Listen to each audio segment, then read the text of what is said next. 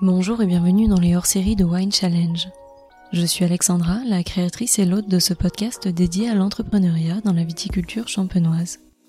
Vous écoutez l'un des épisodes d'une série consacrée à l'association Terre et Vin de Champagne, qui regroupe des vignerons et des vigneronnes animés par la même passion. Ils sont convaincus de la qualité et de la diversité des terroirs champenois et souhaitaient aujourd'hui partager ici leur philosophie vigneronne avec vous. Ensemble, nous échangeons bien sûr sur leurs expériences, sur leurs envies, leurs projets et leurs challenges d'hier et de demain. Mais pas seulement. En effet, cette série est née de la volonté de garder ce lien avec vous, épicuriens et passionnés unis autour du vin, en imaginant un terrain sonore, à défaut de pouvoir vous retrouver pour un moment de convivialité à l'occasion de la dégustation printanière Terre et Vin de Champagne. Les dégustations des vins clairs de l'année et les portraits inédits des membres de l'association vous ont donc été proposés chaque semaine depuis le 26 avril dernier. Et pour conclure la saison 2 de Wine Challenge, je vous propose de découvrir ou redécouvrir les portraits de quatre des membres Terre et Vin à qui j'avais déjà eu le plaisir de tendre mon micro par le passé. Alors débutons ce mois de juillet à EI, aux côtés de Mélanie et Benoît Tarlan. Pour cet épisode, je vous propose de réécouter les meilleurs moments de notre échange qui a eu lieu lors de la première saison de Wine Challenge.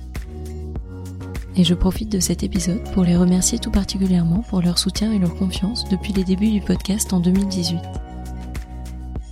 Merci à toute la team Tarlan pour l'accueil au domaine lors des enregistrements des hors-séries Terre et Vin. Merci à toi Mélanie d'avoir relayé l'idée avec enthousiasme au sein du groupe. Et merci à toi Benoît d'avoir orchestré toute l'organisation de ce joli projet. Alors je suis certaine que vous avez toutes et tous envie d'en savoir plus sur eux, et vous avez bien raison. Alors je vous souhaite une très belle écoute, et sans plus tarder, je laisse le soin à Mélanie et Benoît de se présenter et de vous raconter l'histoire du champagne tarlant.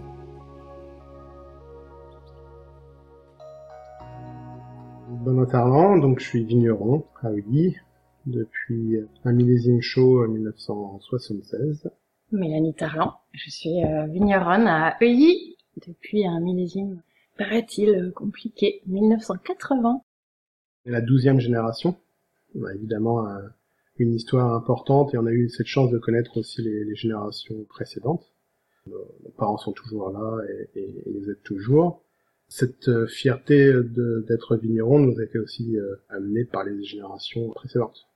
Chez Tarlan, on est plus une famille que Benoît Tarlan, Mélanie Tarlan, Micheline Tarlan, Jean-Marie Tarlan. Chacun a son individualité, mais au final, c'est la famille Tarlant, derrière le champagne Tarlant. L'espace du domaine, donc, on se trouve ici sur Uilly, donc un village sur lequel la, famille vit depuis à peu près la Révolution française. Après, au niveau du, travail en tant que tel de la vigne, évidemment sur Uilly, euh, quelques lieux dits sur Boursault, et après, il y a aussi côté maternel, les villages de Celles-les-Condés et Saint-Agnan. Euh, on a aussi euh, des jolis vignobles avec une pente totalement différente par rapport à Uilly. Et voilà, on a la chance de, travailler sur différentes typologies de sous-sol, différents cépages aussi. On a vraiment un, patchwork de, travail assez euh, grand et éclatant. Et on aime justement unifier, travailler ces petits détails de façon bien identifiée et bien réelle, ce qui permet après d'avoir une vision, en tout cas une vision du vin beaucoup plus dynamique et beaucoup plus claire. Et donc là, vous travaillez sept cépages sur le domaine. Qu'est-ce que ça apporte et quelle est la valeur ajoutée pour vous par rapport au vin et à l'âme que vous voulez mettre dans vos vins? Ils sont déjà pas nés par hasard. Ces cette cépage, ils ont justement, quand on parlait du côté quatre générations, c'est suite à une discussion avec les aïeux. L'envie euh, s'est présentée de travailler et de goûter ces anciens cépages. Moi, c'est des discussions un peu dominicales avec l'arrière-grand-père. On vient parler de la vigne, de, ce qui va, ce qui va pas, et puis euh, t'as l'arrière-grand-père qui commence à te parler du petit meulier, qui dit ah c'était bien, mais on n'avait pas souvent des raisins. Par contre, quand t'avais des raisins, ça donnait des vins euh, assez intéressants. Mais à la fin, il dit, mais de toute façon, ça produisait pas. Donc, bon, après, tu, tu sens un peu les problématiques d'une autre époque. Mais tu entends aussi que quand ça donne des raisins, t'as des beaux vins. Donc moi, j'ai saisi ça et je me suis dit, bon bah tiens, et si on se repenchait euh, sur le petit Mélier, qui est par rapport à, à cette région de la vallée de la Marne qui était plus important. Et puis dans l'approche expérientielle, je me suis dit, bon, pourquoi pas mettre aussi le pinot blanc, l'arbane? Pour moi, ça me permettait de comprendre plus globalement, de se réapproprier, de réapprendre une relation avec cette plante-là. Le premier projet. C'est planté quand tu vas en bas de la vigne, t'as les B, les A, les M. Donc c'est devenu BAM, au départ. C'est le mot technique pour même se rappeler comment, comment tu les perçois dans la parcelle. Et suite à ce travail autour des BAM, puis il y a quatre ou cinq autres projets qui sont venus euh, s'additionner juste pour avoir aujourd'hui les, les sept cépages. Quelles sont les autres euh, typicités de la maison? Comment est-ce que vous travaillez? Concernant le travail en cave, encore une fois, c'est l'idée d'avoir un, un chemin qui te permet d'avoir une expression de texture de vin, gustative des vins, avec une dynamique dans le temps des vins. Donc pour arriver à ça, il euh, n'y a pas un seul outil qui soit parfait pour tout. Aujourd'hui, on est plutôt rentré justement avec cette dynamique de, parcellaire. Le travail sous bois présente euh, trois quarts des, des, vinifications sont dans les petits tonneaux. Pour moi, le tonneau, il n'y a pas mieux comme petit contenant. Même la plus petite cuve, ça va être 6 euh, ou 7 tonneaux. Donc ça arrive à quand même à être très précis au niveau de l'origine. Et en plus, le tonneau, il a aussi une forme de respiration qui permet à, un vin, en tout cas s'il a les, les, épaules nécessaires pour grandir, il est plutôt dans cette approche de dire on lui prépare ses respirations futures. Après, dans le restant, il y a moitié qui vont être vinifiés en cuve inox. Ça peut être soit des vignes qui vont être euh, un peu plus jeunes dans leur expression, ou alors avec justement pas forcément la capacité à respirer de la même façon. Et ensuite, troisième élément de vinification, il va être sous argile. Après, avec différentes formes d'argile. Donc ça, c'est encore tout un univers plus compliqué à, appréhender, notamment par rapport aux matériaux. Mais c'est excellent d'un point de vue euh, perspective de différence gustative. Il y a quand même plein de choses à découvrir. Il n'y a pas une réponse. Il y a plein de ressentis gustatifs avec les différentes formes d'argile, les différentes cuissons, les différentes origines. Et d'où vous est venue l'idée de vouloir travailler avec l'argile? De diverses rencontres, de diverses dégustations. Ouais, c'est ça. C'est j'avais des amis vignerons dans d'autres régions qui travaillaient ça soit de façon anecdotique et d'autres de façon quand même importante.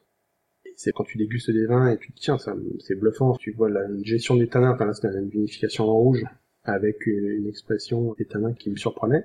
Quand t'es vigneron, tu dis, ben, nous avec nos vins, comment ça pourrait se combiner, quelles réactions on pourrait avoir? Et comment était perçue euh, cette euh, nouvelle envie par vos parents, euh, grands-parents?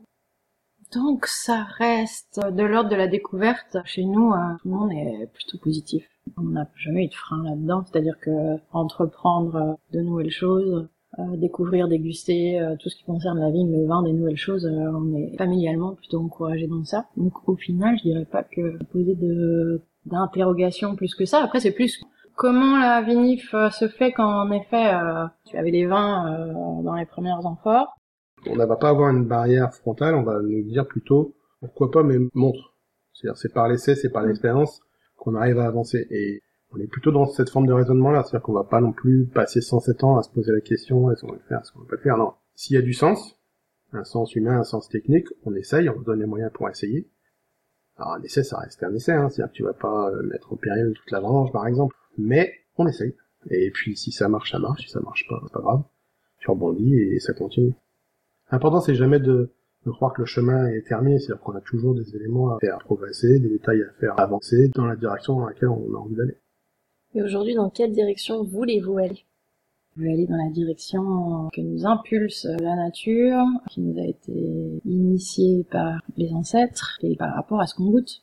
Après, concrètement, tu retrouves une gamme de champagne chez nous qui est brute nature et qui n'est pas brute nature par hasard, brute nature par la génération d'avant, c'est-à-dire nos parents. Et ça le reste aujourd'hui parce qu'on est dans cette démarche de où on veut aller. On veut aller dans, dans une expression euh, du vin qui est entière. C'est-à-dire que ce que tu as dans ton terroir, euh, il est transmis jusqu'à la fin. Et ce qui est derrière tout ça, finalement, c'est le sens humain qu'on va donner à notre travail. On est là pour donner des émotions à des personnes qui sont prêtes à rentrer en connexion avec nous à travers quelque chose qui est un peu bizarre, mais qui s'appelle du champagne et eh ben ces moments-là d'interconnexion, c'est ce qui nous fait vibrer, et c'est ce qui aussi fait vibrer plein de personnes à travers le monde, quelles que soient les cultures. Donc on a quand même cette chance-là de rentrer en contact avec l'humain. Donc selon moi, il faut surtout pas choisir des chemins qui viennent diminuer cette part-là. Et quels ont été vos parcours respectifs? Finalement, le travail du vin, le travail concret du vin et de la vigne, je l'ai plus appris avec mon grand-père en cave les premières années de vinification. Et avant de revenir, j'avais fait ce qu'on appelle le OIV MSI, qui est le master de l'OIV, donc qui est une formation un peu difficile à expliquer, mais qui est, pour résumer, un master qui permet de découvrir partout où il y a de la vigne et du vin dans le monde, d'aller à la rencontre des professionnels, et aussi, on va dire, un tiers du temps c'est universitaire et deux tiers du temps c'est euh, dans la rencontre avec les personnes qui travaillent. Voilà, donc c'était euh, pendant deux ans, tu vas partout, il y a de la vigne, tu y vas avec une promotion de personnes de toute culture, tout âge, euh, toute origine, toute vision, et tu les mets ensemble et ils vont déguster, rencontrer, euh, partager, voir comment ça se passe de l'autre côté de la planète, voir comment ça se passe dans une très grosse entreprise ou voir un tout petit euh, paysan. J'ai toujours du mal à l'expliquer cette, cette formation-là parce que c'est enrichissant énormément, ça déconnecte d'un quotidien. Et aujourd'hui, de cette de ce passage-là, tu gardes une vision qui reste toujours ouverte sur les choses. Parce que tu sais que de l'autre côté de la planète, ils vont peut-être faire différemment. Et finalement, dans la différence, c'est là aussi où tu progresses. Ça te permet de voir mieux ce que, ce que tu, toi, fais au quotidien. Si tu vois pas ce que font tes voisins, ce monde autour du vin, ou ce vin euh, dans le monde, c'est quand même tout un lien. Tu peux t'entendre avec un vigneron d'Australie, ou d'Argentine, ou de Géorgie, ou de, du Canada, parce qu'on va partager. Là, on trouve le côté fondamental du vin, qui est une notion de partage, de travail d'une plante, d'élaboration et les connexions elles se font quand même très rapidement. Moi, le rapport plus concret à la vigne et au vin, on va dire vraiment récent, où j'ai suivi une partie de cours au lycée, pas d'Avise, mais de Crésancy, pour le côté euh, plus concret des choses qui finalement m'était nécessaire, même si je suis ici liée concrètement, mais avec ce besoin finalement d'avoir une attache plus forte côté vigne, côté vin, je sais pas, soit c'est personnel et avoir ce besoin d'avoir des connaissances extérieures, finalement savoir vraiment quelles sont les miennes, ou euh, parce que j'avais besoin de prendre du temps, parce que je suis euh, souvent en déplacement ou plus lié au commerce. Et si tu laisses euh, ce qui s'est passé en fait jusqu'ici, c'est que quand tu laisses le temps de l'entreprise faire, ben il te prend tout. Et j'avais besoin de ce côté plus technique ces derniers temps. Autant Benoît a terminé par l'OIV, moi, juste avant de d'être plein temps dans l'entreprise, j'étais un an au Maroc dans l'entrepreneuriat. Euh, j'avais besoin de ce côté entreprendre et pas hériter, de sentir quelque chose de vraiment tu commences de rien. Et je l'ai fait avec des amis dans le cinéma. Donc c'était, euh, on a monté une entreprise de production de cinéma et photo euh, à Marrakech. J'ai fait un an. Donc ça c'était juste avant de revenir en Champagne-Terrain. Comment vous voyez vous l'entrepreneuriat aujourd'hui appliqué à votre métier de tous les jours? Moi, l'entrepreneuriat, c'est dépasser la montagne. Continuellement, oui, euh, vouloir euh, voir ce qu'il y a de l'autre côté de la montagne, dans tous les domaines. Et ce qu'il y a de bien quand t'es vigneron, c'est que dans tous les domaines, euh, il y a des autres regards. Continuellement, on entreprend, quoi. Ah, c'est sûr que dans la démarche vigneronne, tu peux pas être vigneron si t'es pas entrepreneur.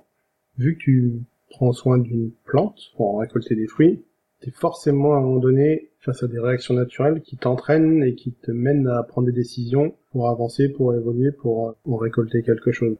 Il y a quand même le côté décision, d'agir, d'anticiper, de prévoir. Nous, on aime quand même bien dans notre façon d'entreprendre, d'essayer de toujours porter un nouveau regard pour justement ne pas rester dans une case. Il faut aimer aussi euh, construire avec une équipe, essayer de, de mettre en œuvre des projets, avoir une vision, la partager, faire progresser toute ton équipe et partager aussi ta vision des choses qui te permet d'avancer. C'est aussi ça. C'est-à-dire que c'est la plante, le climat, ton équipe, toi tes idées, le respect dans un ancien, la vision du futur, et puis une bonne bouteille, c'est bon. et avant de conclure cet entretien, j'aimerais vous demander un petit conseil que vous pourriez donner à la nouvelle génération qui est actuellement soit en école de viticulture, soit une nouvelle génération justement d'entrepreneurs qui s'intéressent au vin. Qu'est-ce que vous pourriez leur dire pour euh, les inspirer ou pour leur donner envie de rejoindre ce milieu du vin qui est passionnant eh ben, Je leur dirais, euh, venez nous voir, on va discuter, déguster. Euh, je leur dirais aussi, rester en éveil permanent, de rester tout le temps ouvert, d'être dans la discussion, dans la dégustation aussi. Pas se mettre de barrières. Bon après, je sais pas si c'est un conseil parce que finalement ça c'est quelque chose que tu vis et que tu pratiques et finalement ça met là la confrontation. Moi je dis, mais on va confronter les idées et, et ça peut faire progresser dans tous les sens. Oui, il n'y a pas d'obstacle, il n'y a que des visions de l'esprit. Et ton esprit, tu le formes à la rencontre d'autres que toi. Ton esprit, tu le formes en étant au contact de vignes, vin, hommes. Femmes. Femmes. voilà, tu vois, on a encore des réactions comme ça. Ça va, je connais pire. Croire en toi aussi, quand même. Croire en ce que tu es en train de faire maintenant, même si ça compte pour dans dix ans aller à l'ouverture avec d'autres voisins, d'autres collègues et d'autres régions pour justement grandir, s'ouvrir et soi-même après progresser chez soi. Et donc pour finir cet entretien, pour chacun d'entre vous, quelle est votre plus belle euh, expérience de dégustation ou votre plus beau souvenir de dégustation, que ce soit sur un vin de champagne ou un vin français, étranger, peu importe? Les dégustations de vin géorgien, moi quand je connaissais pas, euh, parce que c'était très loin de ce que j'avais pu goûter jusqu'à présent. Après, millésime 80, en Champagne, très très rare, grand, grand souvenir. Après, les dégustations avec l'OIV, c'est sûr que j'avais pu en faire des mythiques. Euh, mais sans parler forcément de mythiques, là je vais revenir plus à une dégustation champenoise, mais juste pour montrer comment parfois certains moments qui peuvent te paraître un peu euh, anecdotiques, finalement te révèlent quand même certaines choses assez euh, incroyables. C'est une dégustation où à l'époque, donc j'étais tout jeune vigneron, j'avais un an de bouteille, peut-être en 2000 ou en 2001. C'était avec un de nos importateurs américains qui est né en Champagne, donc qui vient faire la dégustation ici, donc je lui explique, etc. Enfin, dégustation classique euh, de la gamme. Et il me dit, euh, écoute Benoît, euh, j'ai besoin de toi, je vais chez un vigneron, il parle pas du tout anglais, est-ce que tu peux venir avec moi pour m'aider à traduire? Je lui dis, bah écoute, d'accord. Il me dit, bah viens, on va aller voir Monsieur Collard. Pour nous, enfin moi c'est un, c'est un voisin d'une autre génération, mais c'était un, vigneron qui, habitait juste en face, Monsieur René Collard, donc on y va tous les deux. Donc euh, moi j'étais jeune, lui était un peu plus vieux que moi, mais pas beaucoup. Et Monsieur Collard, il avait euh, quelques décades de millésime derrière lui. Donc avec Gary, on descend. T'avais tout un parcours initiatique. Tu descends, t'avais un mont de charge. C'était un peu obscur. Et là, t'arrives autour de quatre sièges en forme de tonneau, une sorte de chandelier au milieu. Et donc t'as le Monsieur Collard qui arrive et qui euh, commence. Ah les gamins, bon, je vais vous faire déguster, mais euh, va falloir finir les bouteilles. Et donc on a remonté des années 90, et après on a remonté dans les décennies 80, 70, les années 60, les années 50, et en même temps qu'il racontait son histoire, donc il y avait un côté, euh, on va dire régional, il parlait d'événements qui avaient pu avoir lieu dans la région, qu'ils soient climatiques ou industriels, qui avaient posé des, problèmes déjà environnementaux à l'époque, qui avaient été partagés par euh, nos grands-parents. On parlait aussi de ça. On dégustait des meuniers qui avaient 40 ans, qui avaient 50 ans magnifique de texture, qui avait des arômes totalement envoûtants, euh, un peu indien sur le côté épicé, enfin c'était c'est bluffant quoi, ça t'assied. Alors peut-être parce qu'au bout de plusieurs bouteilles ça t'assied aussi, mais mais quand même. Et c'était un partage humain, si tu veux, assez euh, extraordinaire qui moi m'a conforté, m'a inspiré dans la vision. Euh, donc à l'époque j'avais créé ma, une pure, un blanc de meunier avec la vigne d'or avec justement cette vision au début, je savais pas quel rythme du temps allait lui donner, et finalement en étant mis au contact de ces vieilles bouteilles avec une telle force, je me suis dit, il n'y a pas de, il a pas de doute, on, peut le faire, on va le faire, on y va. Dès ce moment-là, j'avais réfléchi mes, mes cuvées en pur meunier, avec des temps d'élevage déjà assez, assez importants. Et un moment T, peut te donner une ligne de conduite à un moment donné. C'est un grand mémoire de dégustation, mais assez très, c'est très intime. C'est-à-dire qu'on était, c'est comme si tu étais venu dans le notec euh, familial en bas et que voilà, on s'assoit autour d'un tonneau et on il n'y a pas de protocole, il y a pas de, on n'est pas dans la notation directe. L'importateur, il n'allait pas acheter tout ce qu'on dégustait, hein, mais c'était plus dans le partage, dans l'échange. C'était source d'inspiration. Pour finir, juste un mot qui vous représente le plus, qui représente votre parcours, votre état d'esprit, le mot de la fin de chacun. Quels pourraient être ces deux mots? Pour moi, ce sera transmission. Pour moi, ce sera vigneron. Merci beaucoup pour euh, votre temps et puis merci d'avoir transmis euh, aussi à d'autres générations euh, votre ressenti de vigneron et d'hommes et de femmes du terroir qui j'espère mènera à de jolies rencontres et de jolis débats et je vous souhaite évidemment bonne continuation. À bientôt. Champagne Merci à toutes et à tous d'avoir écouté cet épisode. J'espère vraiment qu'il vous a plu et qu'il vous a donné envie d'en savoir plus sur l'invité du jour. Vous pouvez retrouver dès maintenant toutes les informations et les références de cette conversation sur le site wine-challenge.com, mais également sur le compte Instagram du podcast at Wine Challenge Podcast. Je vous donne rendez-vous la semaine prochaine pour découvrir un nouvel épisode hors série Terre et Vin, et d'ici là, je compte sur vous pour partager vos épisodes préférés auprès de tous les amoureux du vin. Merci à toutes et à tous, et à très vite